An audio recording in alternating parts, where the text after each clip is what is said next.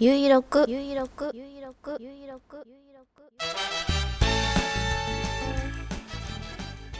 こんにちは。快速旅団幹事長のゆいまるです。ゆいろくは旅人支援ショップ。快速旅団の近況などをお知らせする音声プログラムです。サンドイッチかおにぎりか悩む人もそうでない人もお付き合いください。第776回。2024年2月27日火曜日。繁盛スタジオネオにて収録しています。北海道夕張。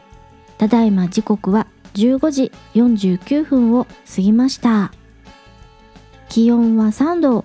天候は晴れ。快速旅団から見える冷水山の山頂付近は晴れていてよく見えています。14時頃冷水山を撮影しました。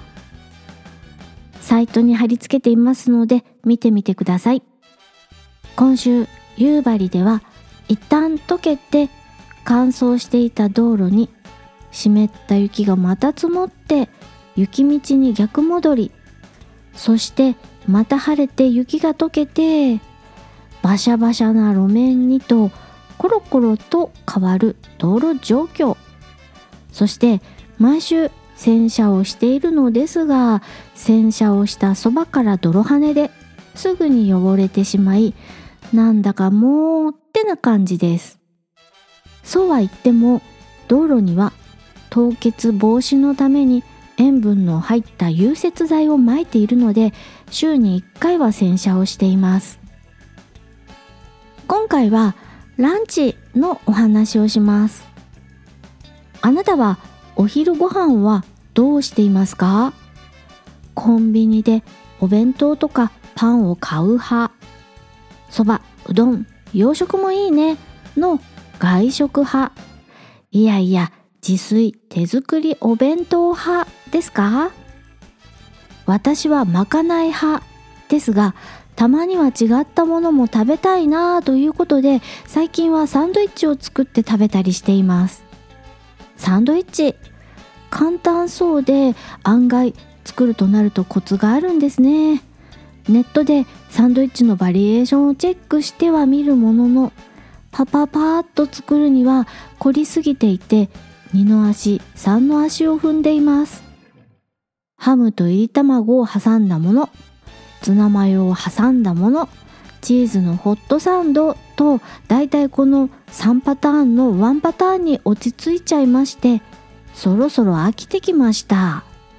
ということでそろそろおにぎりにしてみようかなと思っておにぎりには海苔がいるじゃない？海苔ってさあおにぎり作るぞ海苔のり用ではなくて海苔です。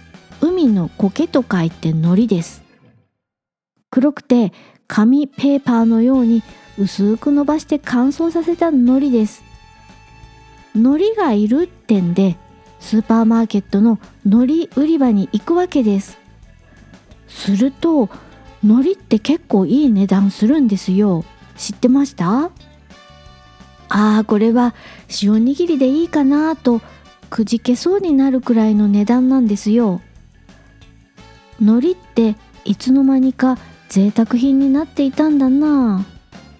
塩昆布で何とかするかとか考えてしまいました。気になってネットで検索をしてみたら海苔の価格が2022年度に前年同期比で5割高騰したそうなんですよ。そりゃ海苔高いなって私が思ったのは気のせいじゃないんですね。海水温度が上昇して海苔の不作が続いているのが原因らしいです。あっちゃー。海苔はお弁当の友だと思うんです。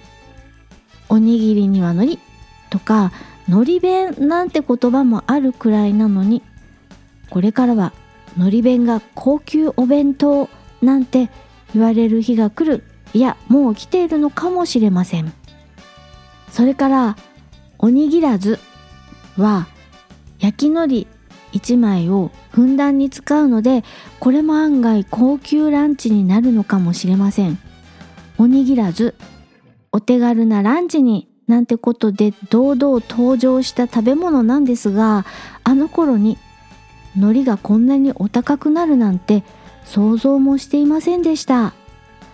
まあそんなこんなでそろそろランチにしますかね。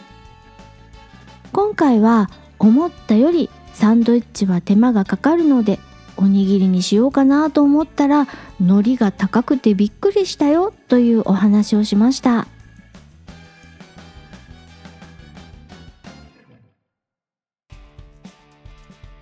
快速旅団サイト快速ドットショップよりお知らせです。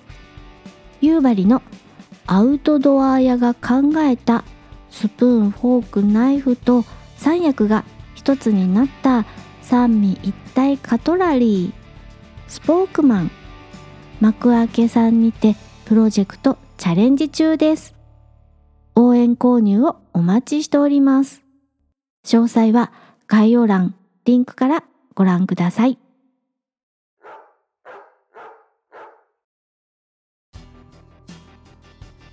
そんなこんなで最後まで聞いていただきありがとうございます。